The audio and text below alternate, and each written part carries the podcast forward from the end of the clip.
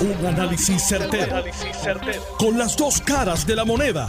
Donde los que saben no tienen miedo a venir. tienen miedo a venir. Esto es el podcast de Análisis 630 con Enrique Quique Cruz. 5 y 4 de la tarde de hoy, viernes 7 de octubre del 2022. Tú estás escuchando Análisis 630. Yo soy Enrique Quique Cruz y estoy aquí de lunes a viernes de 5 a 7 Quiero comenzar el programa felicitando a... Yo para mí es la mejor panadería que hay en Puerto Rico, que es la Panadería España en Isla Verde, allí en la marginal de Isla Verde. Allí los amigos de Panadería España hoy están cumpliendo 50 años, señores, 50 años de servirle a Puerto Rico. Y quiero felicitar a Manolito, a Pepín, a todos los que laboran allí en Panadería España en este 50 aniversario de grandes sándwiches servicio. Y ya vendrán por ahí con, las con las ofertas de acción de gracia prontamente también. Así que un saludo, un saludo a los amigos de Panadería España en su 50 aniversario. Hay que pasar por allá a comerse un sándwichito de eso. Sin más que decir, dándole la bienvenida al licenciado John Mott. Buenas tardes, licenciado. Bienvenido a Análisis 630. Buenas tardes, ¿cómo tú estás? Bien, ¿y tú? Aquí vivo todavía. Bueno, se llevaron a otro más. Sí, pero yo no, no creo que esto haya sido tenido nada que ver con corrupción. Esto me parece que es este, o smuggling o, o trayendo dinero. O sea, eh, o, o eh, pornografía infantil. No creo que tenga que ver con corrupción porque eh, Homeland Security ni el servicio postal se dedican a eso. Pero sí, si tú estás trayendo, por ejemplo, droga o, o alguna otra eh, mercancía ilegal eh, en, mediante el correo, pues ellos dos usualmente están envueltos. ICE estuvo, ICE estuvo involucrado en los arrestos, ¿correcto? Eh, bueno, sí, sí. Este, el Homeland Security. Eh, y eso pues me lleva a pensar que es lo que te dije, que smuggling de algún tipo. Eso, eso eh, triste porque si tiene que ver con pornografía infantil, envuelve el correo este de los Estados Unidos y, y sabe Dios lo que estaban haciendo a través del correo también, pero nada, eso es esa información no ha salido todavía, ¿verdad? No ha salido lo, lo, que ocurrió. No, porque yo entiendo que esto es un arresto incidental a que descubrieron algo. Eh, y no es eh, debido a una investigación de nueva rutina, un indictment. Y, pues justamente, obviamente, no lo hacen un viernes por la tarde. Pero de todo, porque le gusta la publicidad, etcétera, etcétera. Y segundo, este yo no puedo encontrar ningún eh, indictment eso quiere decir que eh, pasará el fin de semana allí, la semana que viene le, llevarán al magistrado y el indictment y todo lo demás. Ok, bueno, pues vamos, vamos a ver, vamos a ver. Eh, con promesa con los bonistas de Autoridad de Energía Eléctrica no ha habido oh, nada. Sí, muy interesante, sí. Bajó la orden del, de la juez eh, Swain sobre el, la mediadora que se, la juez Chapman se había retirado, ¿te acuerdas que hablamos sobre eso? Y a pesar de que el United States Trustees Office, que tú sabes que es una oficina del, de la, Departamento de Justicia, se había opuesto al nombramiento, eh, la juez la nombró. Y la nombró eh, por seis meses, prorrogable si es necesario. O sea, la juez básicamente eh, este, ya ha dicho de esa manera, que ella quiere un, un que la mediación funcione y no en realidad va a ni a desestimar ni nada por el estilo. Ella quiere que todo se presente ya hecho. Ok. Así que, pues, ver con esto. Eso es problema de otras personas. Sí, definitivamente. Bueno, pues vamos a ver, vamos a ver qué, qué, nos trae el, martes que viene cuando estemos aquí tú y yo de nuevo a las 5 y 30 de la tarde. Ojalá que sean arrestos de los que nos gusten. Eso es el jueves. Este fue viernes. y como te dije, este no fue, no creo que haya sido personal tu, uh, tu indictment, así que veremos a ver qué pasó. Vamos a ver, vamos a ver. Muchas gracias. Hablamos, Bien, ahí ustedes escucharon al, al licenciado John Mott, que está conmigo los martes de 5 y 30 a 6 en la sección Ley Promesa 630. Como todos los viernes, conmigo aquí está el senador Juan Zaragoza. Hoy está excusado el licenciado Ángel Toledo, que está conmigo también con Juan Zaragoza los viernes de 5 a 6. Buenas tardes, senador. Bienvenido aquí a Análisis 630. Muchas gracias. Buenas tardes, Kike. Saludos a ti y a toda esa gente que nos escucha. Oye, una, cuando tú fuiste secretario de, de Hacienda, y una tendencia que hemos visto después de la pandemia, y pues, tu profesión es como CPA, ahí mismo, dale, pues, dale buenas tardes de nuevo. Buenas tardes, Kike, gracias por permitirme estar aquí de nuevo contigo y con toda esta gente que nos escucha. Muchas gracias, Juan. Juan tú eres CPA de carrera y fuiste secretario de, de Hacienda y ahora pues eres senador, presidente de la Comisión de Hacienda en el Senado pero ha habido una tendencia durante y después de la pandemia a lo que se está reconociendo como cuenta propista. Son las personas que abren sus propios negocios.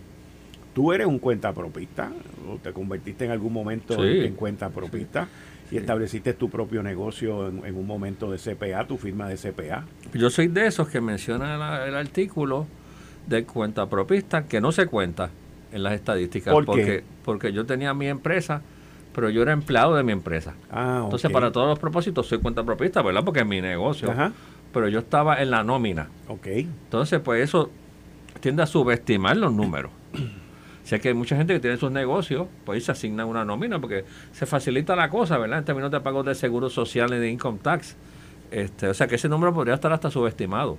Hmm, yo, no, yo no lo había pensado de esa manera, pero sí tiene razón.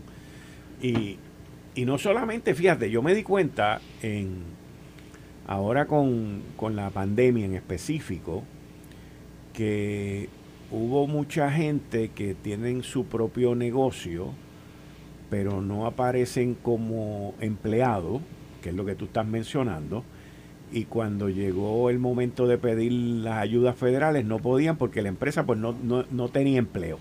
Exactamente. Que es una de las cosas que mucha gente me imagino yo que aprendieron en este proceso ahora de la pandemia y lo de las ayudas federales que se hicieron. Y, esto, también la pandemia exacerbó eso y lo llevó a un crecimiento mucho más grande. Mucha gente con el dinero que le llegó de las ayudas federales, con el tiempo que tuvieron enclaustrados en sus hogares o en su lugar de, vivienda, eh, decidieron tomar un nuevo rumbo y establecer una carrera completamente nueva, completamente distinta, lo cual yo entiendo que es fantástico. Sí, sí, sí, yo también. Aquí hay, hay también una tendencia en la calle, no sé si tú la has visto. Yo la vi mucho en negocios como, por ejemplo, las agencias de publicidad y, otros, donde el patrono, cuando tú te le acercas, o se te acerca a ti, ¿verdad?, para, para ofrecerte trabajo, te dice, ¿quieres estar como empleado o por contrato? Servicios profesionales. Servicios profesionales. Es para hacer lo mismo, con el mismo horario, en la misma oficina, con las mismas responsabilidades, corriéndose unos riesgos bajo las leyes laborales, ¿verdad? De que, oye, pues si tienes cuatro patas, hocico y ladra es perro. O sea, eh, por ahí surgen entonces muchas reclamaciones de gente que están por contrato y entonces tuvieron una disputa con, Sí, porque dice yo estoy por contrato, pero en sí yo fui un empleado porque yo llevo 10 años allí. Exactamente, entonces reclaman vacaciones atrasadas viejas y demás.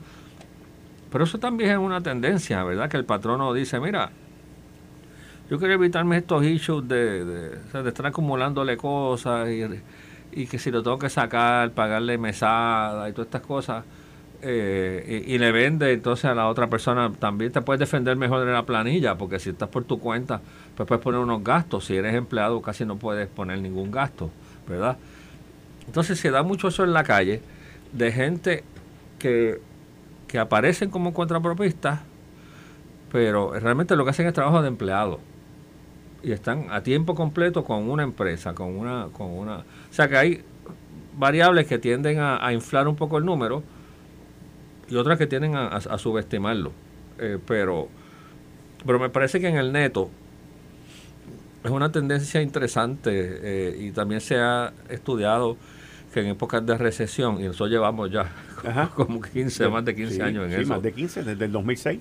Pues la, la, la, gente, ¿verdad? Ante las situaciones, todos esos cortes de empleados públicos, eh, empresas que han cerrado y demás, todos esos layoffs, pues ponen a la gente, mira mi caso, nosotros montamos la oficina con el cierre de, con el cierre de, Arthur Anderson. Una de las firmas más grandes que había en contabilidad a nivel mundial. Exactamente, Arthur Anderson cerra un viernes, nosotros abrimos un lunes con los clientes que con los clientes que manejaban en Arthur Anderson. Exactamente, exactamente. Ah, eh, o sea que Arthur Anderson le dio la oportunidad a ustedes de hacer algo que ustedes lo habían pensado, lo habían hablado, pero los empujaron a hacerlo. Exactamente, exactamente. Y ante la comodidad de tú estar allí, pues no lo íbamos a hacer. Tenía que pasar algo catastrófico. Que votaran a uno de, la sociedad o, con lo que pasó, que cerró.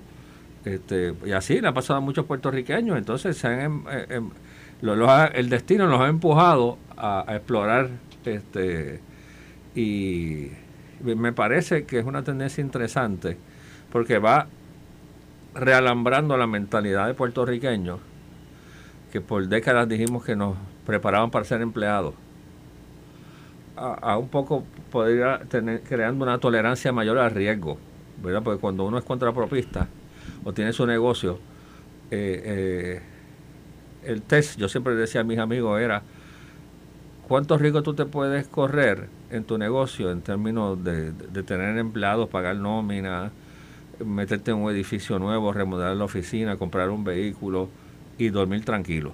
Ese es el test. o sea, sabiendo, espérate, tengo, tengo clientes, tengo órdenes, tengo pedidos para este mes y para el mes que viene. ¿Dónde están? Este, y me, parece me parece interesantísimo y muy bueno para la economía de Puerto Rico. Que la gente se vaya realambrando esa mentalidad de, de salir de la comodidad de empleado atreverse. Y oye, si fracasaste, pues, pues vuelve, e inténtalo. Yo creo que es conveniente, es bueno para la economía.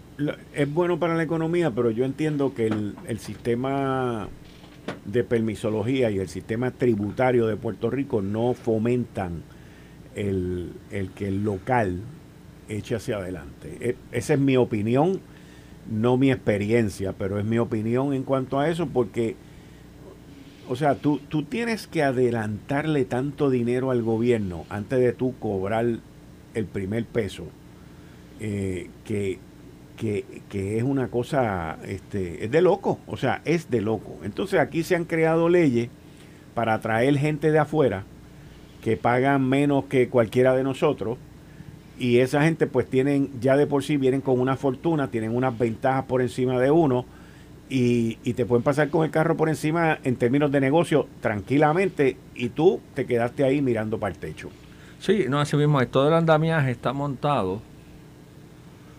Eh, eso viene de los tiempos de oro de fomento para facilitarle la vida al empresario extranjero. el extranjero. Y te voy a hacer una anécdota, no sé si la he hecho aquí al aire. Mi compañera es ebanista y abrió una fábrica de gabinetes, ¿verdad? Entonces, la estoy ayudando con el decreto de exención contributiva, porque es un proceso de manufactura en un edificio de fomento con todos los power. Y entonces nos metemos a un famoso portal que hay de fomento y tuve mil problemas para hacerlo. Oye, y yo me dedico a eso. Y entonces no podía y no podía, y llamé a fomento y me refirieron como a 12 personas diferentes. A, emails, textos, llamadas eh, telefónica, Zoom, y no, no, no, el caso no, no se movía, había un problema, algo en el software, había algo que no funcionaba. Y un viernes de esos que no había trabajo en el Senado, todavía estábamos en la pandemia, tengo la mascarillita puesta, me pongo mi gorrita y me voy para fomento. Y llego allí y tú menos que tú has ido a fomento, no llega, hay un guardia allí. buenos días, buenos días, que usted viene. Sí, pues, la licencia. Sí, vengo, ¿verdad? A ver si alguien me puede orientar porque tengo este problema. Y me dice, ¿usted tiene cita? Si no tiene cita, está frito. Y yo le digo, no, no tengo cita. No tengo cita. Pues tienen que irse. viene, pero es que yo llevo, ¿verdad? Y lo, lo, tenía en un papel mire, yo he hecho todas estas gestiones infructuosamente, yo soy un industrial, tú sabes.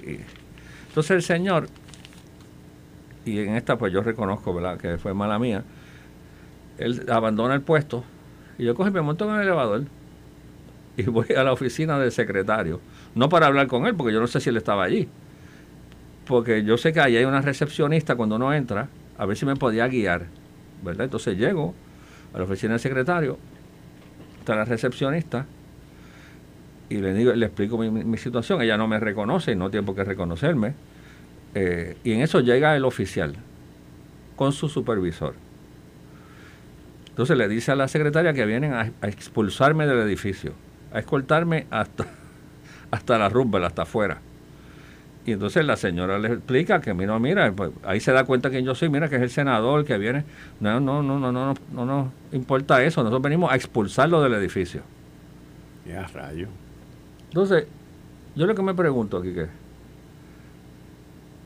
está bien, que me voten como bolsa de basura, no es la primera vez. Si yo llego a haber sido un industrial que se levantó a las 4 de la mañana para venir de Maricao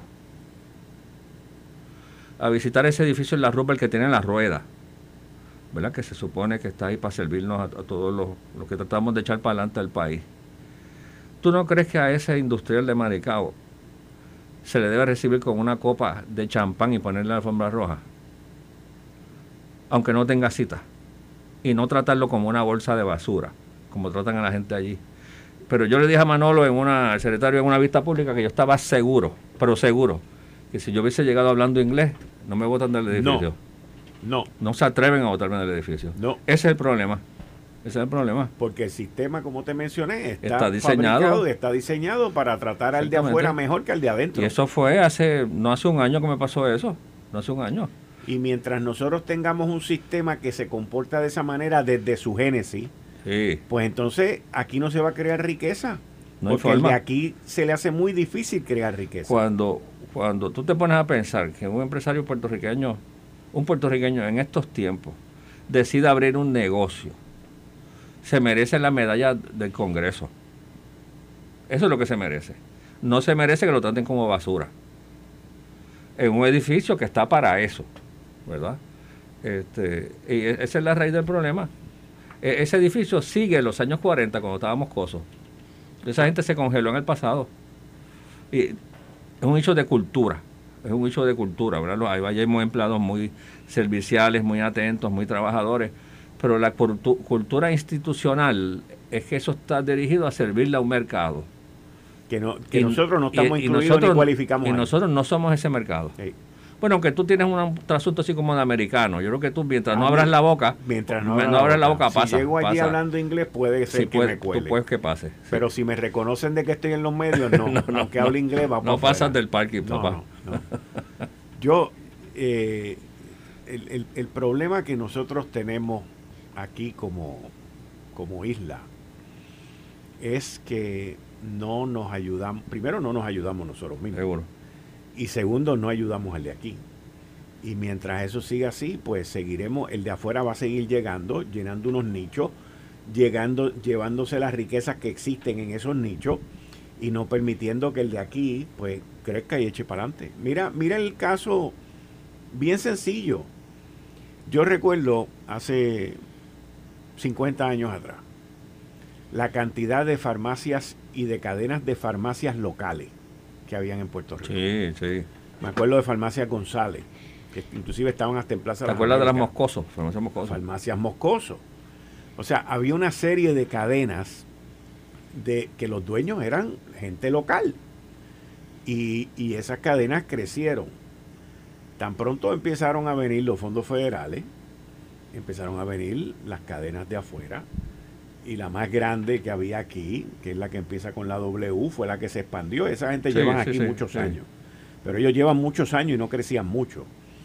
Pero los fondos federales fueron los que fomentaron, fondos Medicare, Medicaid y todo ese tipo de cosas, fomentaron el crecimiento de las cadenas de, podríamos llamar foránea de Estados Unidos, de, de los estados que empezaran aquí Luego la competencia nos ayudó de que viniera el competidor principal de ellos, que la teoría y la, el comportamiento de ellos es donde quiera que tú tengas una, yo voy a tener una al frente. Y surgió la, la controversia aquella con los certificados de necesidad y conveniencia, ¿te acuerdas que le llevaron al tribunal? es, que, es que las farmacias no se podían crecer así a los a los porque había que tener una distancia y una vaina y una jorobeta. Este, y lamentablemente por otro lado, pues las farmacias fueron, las locales fueron perdiendo, perdiendo terreno. Ahora es que ha salido una que otra cadena este, que han crecido y han llenado unos nichos ahí que, las otras no, no, no, los llenan. Pero como eso están los supermercados, eh, el nacimiento de las megatiendas que tiene que ver con el crecimiento. Yo, yo, a mí me gustaría que alguien algún día haga una gráfica del crecimiento de los fondos federales del plan de asistencia nutricional con el crecimiento de las megatiendas que llegaron aquí a base de eso. Y por eso es que el plan de asistencia nutricional nunca lo van a recortar porque los principales cabilderos son los las megatiendas claro, porque eso a final de cuentas es una centrífuga. Correcto. Ese dinero entra aquí, pero es para principalmente para, para esas empresas norteamericanas. O sea, no, no, la bondad no es tan grande tampoco. Entonces, para que la gente no piense que esas cosas, como votarme como bolsa de fomento, pasan en esta administración nada más. Cuando estaba Aníbal, yo voy a fomento, yo, yo había trabajado en Hacienda una vez. Está Aníbal, Aníbal y yo habíamos trabajado juntos, yo en Hacienda y él en Fortaleza, en ese último cuatro años Hernández Colón. Voy a Fomento a pedir una reunión con el director ejecutivo para el proyecto más grande de una empresa puertorriqueña en el sur de Puerto Rico, una manufacturera. Local. Local, sí. Voy allí a pedir, a pedir la, la reunión con la secretaria y me dicen que el director ejecutivo no se reúne con empresas puertorriqueñas. ¿Qué qué? Que hay un soplapote allí, un, que me va a atender. Eso para que tú veas que, o sea, no, eso no es, eso no es ahora, no es ahora. Ah, cuando con Aníbal me pasó eso. Pero no, no, con una empresa, ¿de dónde, de dónde son? Ah, no, de Puerto Rico. Ah, no, no, no. Él no atiende empresas puertorriqueñas. Para eso hay un ayudante. Le vamos a dar fecha. Así son las cosas aquí. Ahora, ¿qué se podría hacer? O sea, en, términos de, de la parte facilitadora. Bueno. Y te hago la pregunta porque hoy, por ejemplo, el gobernador de Puerto Rico, Pedro Pierluisi y la comisionada residente anunciaron que van a agilizar los permisos de la reconstrucción. Yo he escuchado a cuanto gobernante yo recuerdo en mi vida que cada vez que gana anuncia eso y siempre estamos en el mismo sitio. Y le ponen un nombre, que si el permiso único, que si el certificado único, y seguimos donde mismo estábamos antes. O sea, que, que, que no entrando en específico en el permiso, pero que ¿Qué se podría hacer? tú que estuviste, tú estuviste en Hacienda, ahora estás como senador y estuviste en la empresa privada para el desarrollo del empresario puertorriqueño. Es algo más profundo porque si, si tú vas a la, a la oficina mía en la cocina, yo tengo un póster no me digas que siempre me hacen lo mismo. Siempre que voy a hacer un cuento, tenemos que hacer una pausa. Pues vamos, vamos por una pausa y. Después se me olvida lo que iba a contar. No, pero yo te lo voy a contar porque estamos hablando del póster que tú tienes en la cocina. Ah, ok, ok. tú estás escuchando Análisis 630. Yo soy Enrique Quique Cruz y estoy aquí de lunes a viernes de 5 a 7. Mire. Eh, estás escuchando el podcast de Noti1. Análisis 630 con Enrique Quique Cruz. 5 y 31 de la tarde de hoy Viernes 7 de octubre del 2022, tú estás escuchando Análisis 630, yo soy Enrique Quique Cruz y estoy aquí de lunes a viernes de 5 a 7. Y como todos los viernes estoy con el licenciado Juan Zar, el CPA. CPA, senador. Juan Zaragoza, el licenciado Ángel Toledo está excusado. Juan, nos quedamos en el póster de tu casa, el desarrollo de las pequeñas Como todos los viernes, cuando mejor está el cuento, me lo cortan. También. Pues es un póster que tengo en la cocina de este señor que es el padre de la gerencia moderna, el austriaco americano Peter Drucker. Y dice, Culture is strategy for lunch. La cultura de una organización se almuerza las estrategias. Tú puedes tener la mejor estrategia del mundo. Puedes llamarle el plan como tú quieras. Pero la cultura está tan ingrained que se, se, se almuerza, se almuerza las estrategias. Entonces, aquí el reto es cómo tú atacas, cómo tú creas un cambio en la cultura organizacional. Eso es bien difícil. Pero, eh, pero hoy en día hay una manera, fíjate, te estaba escuchando y pensando en cuál sería la solución sin tener que cambiar la cultura. Si me meto a cambiar la cultura, no va a pasar. Yo tengo que dar por vencido ya que esa pelea la perdí. ¿Por qué? Porque aquí no hay continuidad en la gobernación, aquí no hay continuidad en los secretarios, aquí no hay continuidad en la política. Por lo tanto... Ese es de los mayores obstáculos. Exacto. Pues entonces, da, da esa pelea ya por perdida. Entonces, ¿cómo yo saco la cultura del camino con la tecnología? Pues hay, algo de eso, pero también, fíjate, yo en esto soy un seguidor de, de, de, la escuela de los economistas, de lo que llaman los institucionalistas, de la misma escuela que era Tocqueville. Ajá. Que él decía, haz el montaje institucional, diseña tu, el país que tú quieres y es el diseño institucional que apoye eso, pero que sea el caballo que haga la carreta, no la carreta que va detrás del caballo, ¿verdad? Y yo estoy convencido que las instituciones tienen que evolucionar con el país, ¿verdad? Muchísimas de nuestras instituciones son de esa época de Tocqueville, incluyendo Fomento. Incluyendo Fomento. Y, y mira lo que le pasó al Banco de Fomento, que no evolucionó y cerró. La visión mía, ¿verdad? con los años que he estado en la calle, es que una forma de buscarle la vuelta a darle un shock a esa cultura es renovando eh, fomento, eliminándola. Y creando, por ejemplo, una secretaría de empresarismo. Decir, mira, vamos, hacemos una ceremonia, damos por enterrado a fomento, decimos, aquí está, aquí yace el cuerpo de, la Administración de Fomento Económico, sirvió su propósito, ¿verdad? Por 50, 60, 70 años, industrializó a Puerto Rico, pero ahora tenemos que movernos a otra cosa. Esta, esta, pero no puede, ser no puede ser con los mismos empleados. Esta institución, este el problema. Esta institución tienes que renovarla. ¿Verdad? Y no tengo no tengo nada en contra de los empleados, ¿verdad? Tampoco quiero ahora que piensen que yo quiero votar a la gente. No, no. Es que, es que las instituciones tú tienes que que, renovarlas porque si no, tienes que atemperarlas a las necesidades del país. Fomento surgió en un momento que había que industrializar al país. Ahora estamos en un momento que hay que promover, hay que continuar, ¿verdad?, con la continuidad de la industrialización, pero hay que promover el empresarismo. Pues tienes, tienes que tienes que renovar nuestras instituciones para alinearlas con los objetivos de país. O sea, tú no te puedes aferrar al pasado.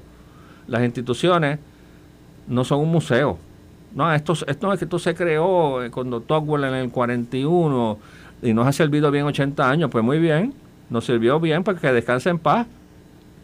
Ya, ya, no, no, nos sirvió. el Puerto Rico del 41 no es el Puerto Rico de hoy, ¿verdad? Y e, esa es una de las formas. Esa es una de las formas de tú eh, reconocer que tú no puedes, tú no puedes adelantar un país sin alterar sus instituciones la institución es el caballito que habla la carreta, ¿verdad?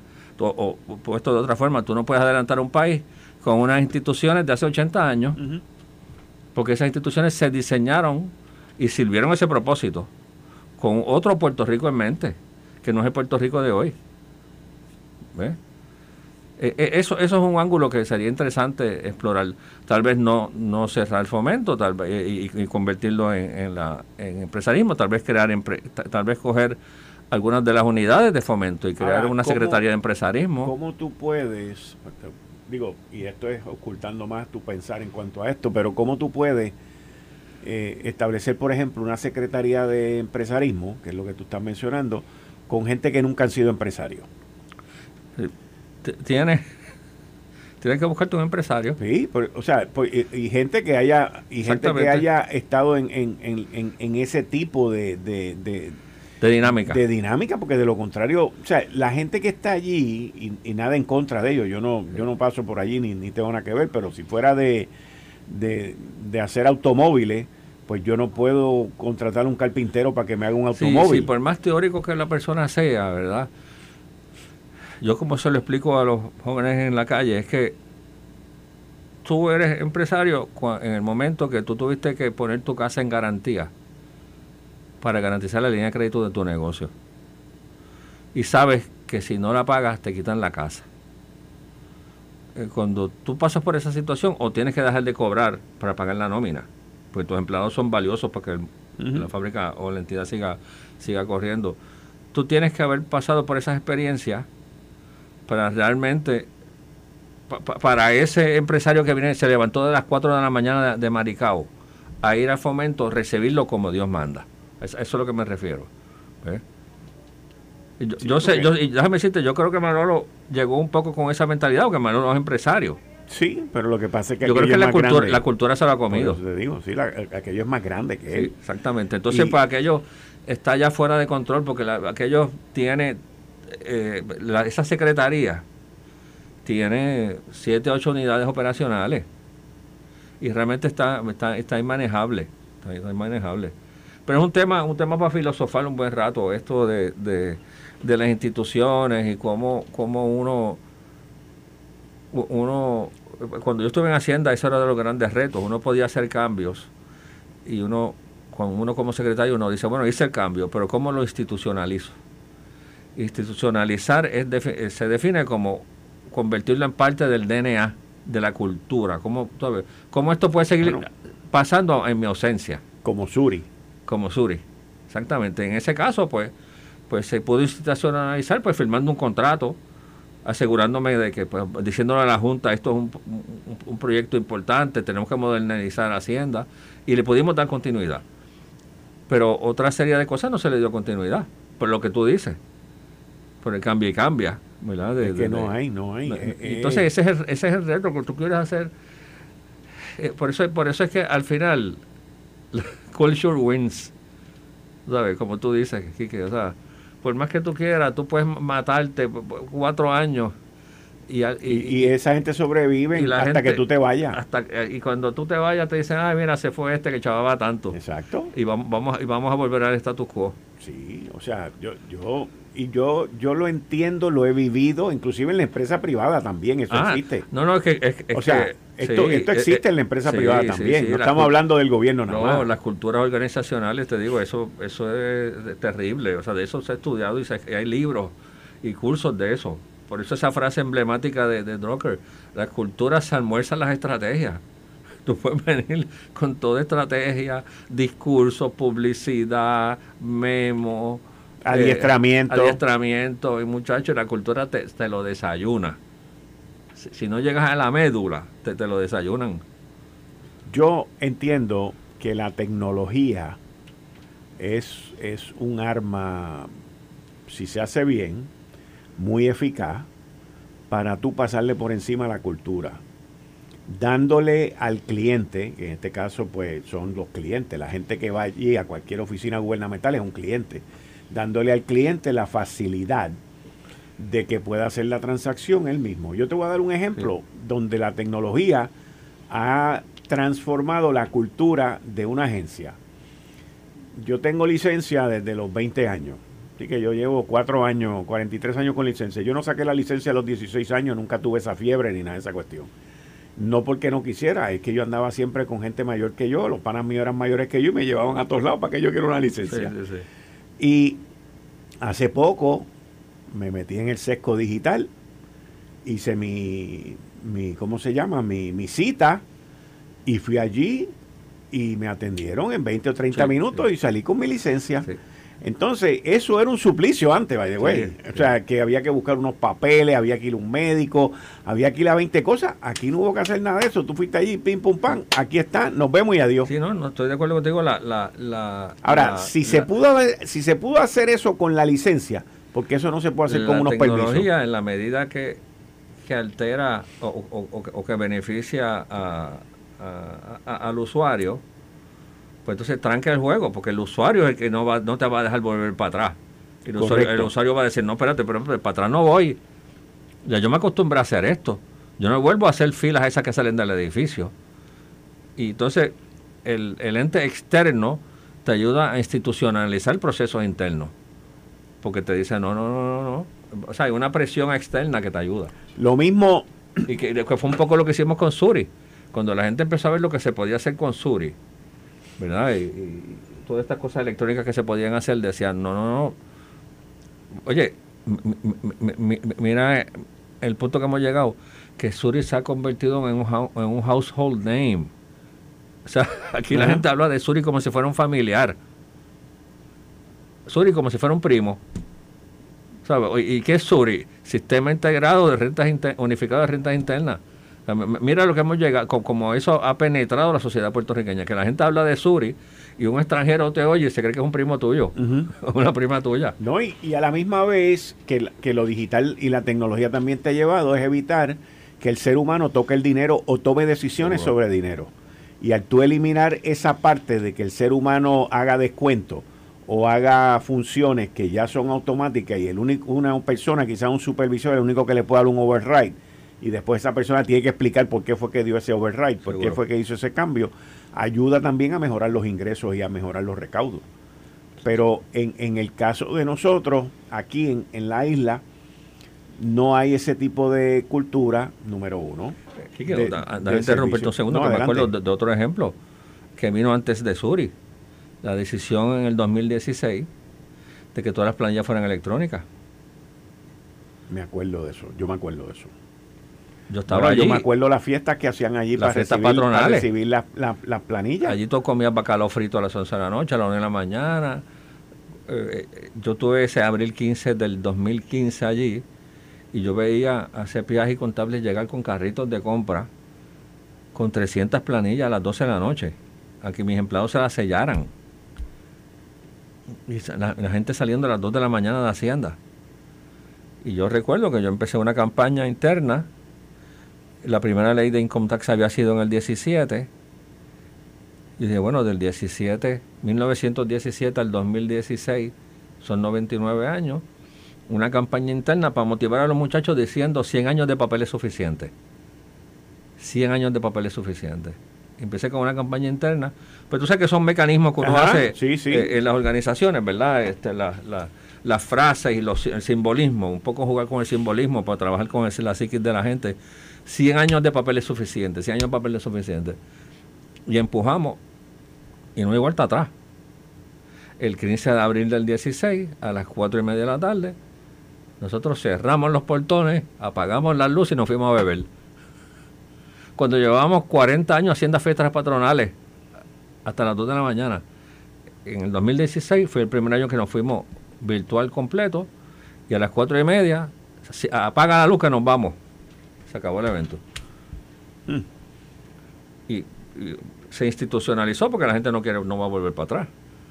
Dice, no, no, no, no, no. yo allí a Hacienda, o, olvídate, yo lo hago. Y, y, había mucha gente que dudaba de la efectividad porque decía, pero ¿y cómo, cómo Don Quique allá en el Pepino va a poder rendir su planilla? Y yo, pues nosotros vamos a habilitar centros para facilitar eso. Pero una vez la gente se acostumbre, tú vas a ver que va a fluir. Y ya, eso es otro cambio que no tiene vuelta atrás. Radicación electrónica de las planillas, la primera jurisdicción en Estados Unidos que lo hacía. ¿La primera? compulsorio. Compulsorio. Sí. 100% electrónico. Sí. Y fue a la cañona. Hmm. ¿Qué, ¿Qué, están discutiendo ustedes hoy? O sea, ¿cuáles son los temas principales que están mirando allí en el Capitolio ahora mismo? Desde el punto de vista del Senado. Bueno. Aparte de lo de Luma, pero, o sea... Sí, bueno, tú sabes que yo estuve la semana pasada en Washington. Ok. Este, y hay unas preocupaciones como, con lo de Medicaid. Yo hablé con Tatito y me dijo que la cosa estaba bien difícil también. Sí, sí, porque eso, pues, eso incide directamente en el presupuesto. Pero la Junta dijo que estaba bajo plan ahora mismo este, este año, este sí, Sí, este... Que ellos no habían agregado esa diferencia de beneficio para nosotros. Exactamente. Y lo, que recibimos fue... Yo, me imagino que tú tienes que haber ido allá a reunirte con esta gente. Esta gente, muchos de ellos ni, ni pestañean cuando tú le estás hablando. O sea, tienen como un código de silencio. Sí, sin expresión en la cara. Sin expresión, ellos no te dicen, no, no te dicen nada. Ah, pero la mayoría nos decía, mira, como están las cosas aquí, aquí tenemos elecciones en Estados Unidos, diferente aquí, que las elecciones son cada cuatro años, allá las, de miembros del Congreso, pues son cada dos. Son, cada dos. Y bien, están a la vuelta de la esquina. Entonces nos decían, este, hablamos, nosotros nos vamos de receso ahora, hablamos a la vuelta. vamos a ver quién, si, quién controla el, Senado, que creo que está 50-50 ahora. Ahora mismo está 50-50. Eh, son Pero es bajo dominio demócrata por, por la vicepresidenta. Exactamente, son 50 estados, dos por cada estado, son 100 más la vicepresidenta, que es el voto decisivo. Eh, y en la mayoría de los sitios que nos metimos se nos dijeron. Entonces, pues, si hablabas con demócratas, eh, ellos entienden que hay una posibilidad que ellos retengan el Senado. Si hablas con los republicanos, están celebrando ya que lo van a ganar. Este, pues son, son situaciones difíciles. Este, hay, hay situaciones y hay legislaciones que en cuatrienio, estoy hablando ahora desde el punto de vista federal, no se dan, sin embargo, en un momento donde hay un cambio de administración en el Senado o en la Cámara, eh, eso abre la oportunidad para los que se están yendo, digan, bueno, pues ya yo no le debo a nadie y puedo. O sea, que, en ese cambio que estamos hablando después del 8 de noviembre a diciembre 31 se pueda llevar a cabo una legislación que ayude. Sí, sí. Pues entonces también pues en los pasillos del Capitolio pues, pues uno de los temas, ¿verdad? Y más atañe al Partido Popular que otra cosa es la renuncia del secretario del partido, de, Ramón Luis, ¿verdad? Ramón Luis Cruz Bulgo eh, renunció, depende de con quién tú hables, pero sí, renunció este el pasado miércoles. Y yo entiendo desde un punto de vista analítico político que a él le pidieron que, que, se, que entregara la renuncia porque eh, si él no está, esta es mi opinión y mi análisis, si él no está eh, con el presidente de su partido, pues no puede ser secretario del partido que él preside ahora mismo. Y, yo entiendo pues que la inclinación es con Jesús Manuel, que Jesús Manuel anunció que va a correr para presidente del partido. Puede que haya algo de eso. Yo lo, yo lo veo por ahí. Sí, sí, también hay otra realidad, ¿verdad? Para que la gente entienda. Y yo he venido a entenderlo estando allí, la dinámica de esta política. Yo soy senador por acumulación. Yo represento a toda la isla. Él es, él es representante del Distrito 34. El Distrito 34 es Yabucoa, Maunabo, Patillas y un pedazo de San Lorenzo. En las pasadas elecciones, en las pasadas elecciones estas, Maunabo, Patillas y San Lorenzo cambiaron de popular a PNP. Ok. O sea, cuando, en el momento de las elecciones pasadas, esos cuatro pueblos de su distrito eran populares. Ahora, uno es popular nada más. Ese es el primer factor. O sea, eso te dificulta la campaña, porque entonces tú estás en un distrito que es sustancialmente PNP, ¿verdad? Número dos, y esto es conocido por todo el mundo, tú sabes que él tuvo unos conflictos con Tatito y salió hace un tiempo en la prensa que él tiene menos presupuesto que algunos PNP.